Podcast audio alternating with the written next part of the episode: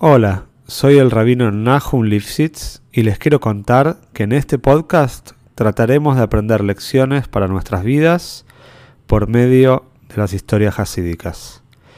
Sabemos que uno de los pilares en nuestro servicio a Shem es trabajar con nuestras cualidades y nuestra naturaleza. Los invito a este viaje maravilloso por el alma humana. Si querés apoyar este podcast, te pido que lo difundas entre tus conocidos y si querés dedicar una historia, podés entrar en contacto conmigo por medio del mail que figura en la descripción. Te deseo que disfrutes la historia y puedas encontrar una gran enseñanza. Esta historia es de Unishmas Abraham Salama Ben Sara. Hoy vamos a seguir con la historia de Rebelías Ashkenazi. Nos habíamos quedado que la última vez, en el último capítulo, que le habían ofrecido a Rabbi Eliezer el puesto de Abbeis de ser el director de la comunidad, el director rabínico de la comunidad en Alejandría. Y así fue que él viajó a Livorno, se despidió de sus padres y viajó a las márgenes del río Nilo en Alejandría. La comunidad de esta ciudad era realmente una comunidad muy grande. Tenían una gran sinagoga, un gran shul, que era realmente admirable. Tenía dimensiones tan pero tan grandes que el Shamesh tenía que levantar una bandera para que todas las personas que entraban en el shul puedan saber cuándo hay que contestar Omein, cuándo hay que contestar Boruch Baruch Shemei. Y los Yehudim de Alejandría eran personas muy pero muy devotas, personas muy buenas, y que por supuesto estaban muy contentos cuando escucharon que Rabbi Eliezer Ashkenazi había llegado para trabajar con ellos. También había en la ciudad grandes yeshivot, había Yehudim que eran artesanos, otros eran pequeños comerciantes. Y tenían algo interesante, tenían un proyecto en Alejandría para aquellas personas que lamentablemente les había fallecido un familiar. Y como saben, en eh, la semana de Abeilus, en la semana de duelo, uno no debería abrir su negocio. Y había muchos comerciantes que esto le era hartamente difícil no poder abrir el negocio durante una semana.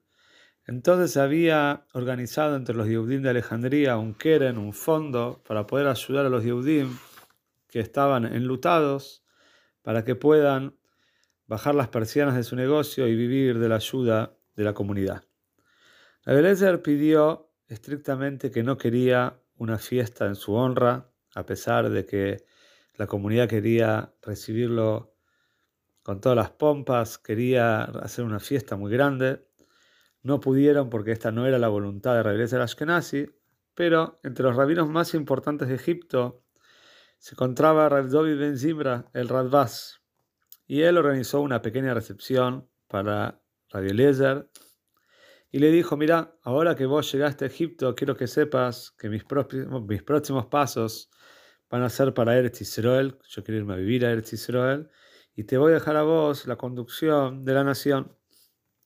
Así fue que Rabbi sin demora, empezó la tarea que le esperaba, empezó a ocupar el, eh, todo el trabajo de kashrus, que la gente coma kosher como tiene que ser, a supervisar diferentes cosas. También tuvo que aprender la lengua árabe, que pudo hacerlo, para poder también escuchar a las personas que traían sus problemas y poder delucidar cada caso. Y como sabemos, como nos damos cuenta, Rebelezer era un hombre muy inteligente y tenía una sabiduría sin igual.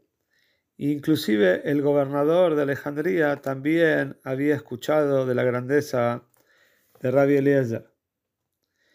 Como dijimos, Rabbi Eliezer cuando era joven se había acostumbrado a la naturaleza, lo padre el Riago Arroife lo había llevado siempre por los bosques, por los ríos, para admirar la grandeza de la creación de Hashem. Y esta era una costumbre que todavía tenía, que todavía conservaba, ir a pasear por lugares donde la naturaleza abundaba. Mientras tanto, también pasaban los años y Rabbi se había casado y como sabemos tenía su hijo y se dedicaba a educar a su hijo. Durante los meses de verano buscaba tranquilidad y buscaba un poco de una temperatura, un frescor, cerca de una casa que quedaba a los márgenes del río Nilo. Durante la semana él no podía darse el lujo de descansar, tenía que trabajar sin parar, pero muchas veces los domingos solía ir al río Nilo para nadar, para sumergirse un poco en la naturaleza y poder pensar y estudiar Torah en un espacio, en un ambiente de tranquilidad total. Así fue como una vez Rabbi Eliezer estaba caminando y vio una casita muy linda, muy pintoresca que estaba al lado del río. Y cuando acerca la casa escucha una voz muy dulce de una persona que estaba estudiando Torah y se dio cuenta que la persona esta era una persona muy especial, estudiaba con mucha devoción. La iglesia no lo quiso interrumpir, pero preguntó quién era este joven que estudiaba Torah de esta manera tan especial. Y se enteró que este joven era, su nombre era Reb Itzhok Luria Ashkenazi. Ashkenazi era también un apellido muy común, por eso vamos a ver durante el libro, vamos a ver durante esta historia que el nombre Ashkenazi lo tienen varios tzadikim. Y Rabbi Eliezer Ashkenazi encontró a Rabbi Ashkenazi, que no era ni nada más ni nada menos que el famoso Arizal. Él había nacido el Arizal en Jerusalén, había perdido a su padre cuando tenía ocho años de edad, y su mamá, que no tenía sustento, fue invitada por su hermano, que se llamaba Remor de Jai Francis, que era uno de los notables de la comunidad de Alejandría, era también responsable de recaudar los impuestos, tenía amistades en el gobierno del país y Remordejai adoptó a su sobrino y trajo a vivir a su hermana con él para que no le falte absolutamente nada.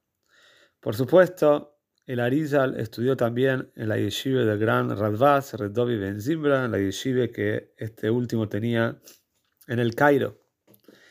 También ayudó a Rebetzal el Ashkenazi, el famoso autor del libro Shito Mekubetes, también lo ayudó a realizar el libro. Rebitzhol Gluria tenía, Larizal tenía 15 años cuando se casó con su prima, la hija de su tío Remordejai. Y así fue como el tío les construyó una casa a la vera del río Nilo, un lugar tranquilo para que Rebitzhol pueda estudiar como debía ser. Mientras tanto, el maestro de la Arilla, el el Ashkenazi, vivía no muy lejos de ahí, y se visitaban con frecuencia y estudiaban juntos. Rebeliezer se quedó muy impresionado con este joven, formó un lazo de amistad muy grande, y a pesar de que Rebeliezer tenía un eh, puesto, tenía una tarea rabínica que era muy intensa, pero eso no le impedía que por lo menos durante los fines de semana podía ir a visitar a Larizal y podía estudiar Zoyar junto con él durante las noches. Mientras tanto, una tarde de verano, cuando el sol se estaba por poner, Rabbi había ido a sumergirse un poco al río, a refrescarse. Estaba volviendo por el camino cuando de repente percibió en la mitad del río un hombre que estaba pidiendo ayuda de manera desesperada. Apenas si podía mantener la cabeza arriba del agua, se estaba ahogando.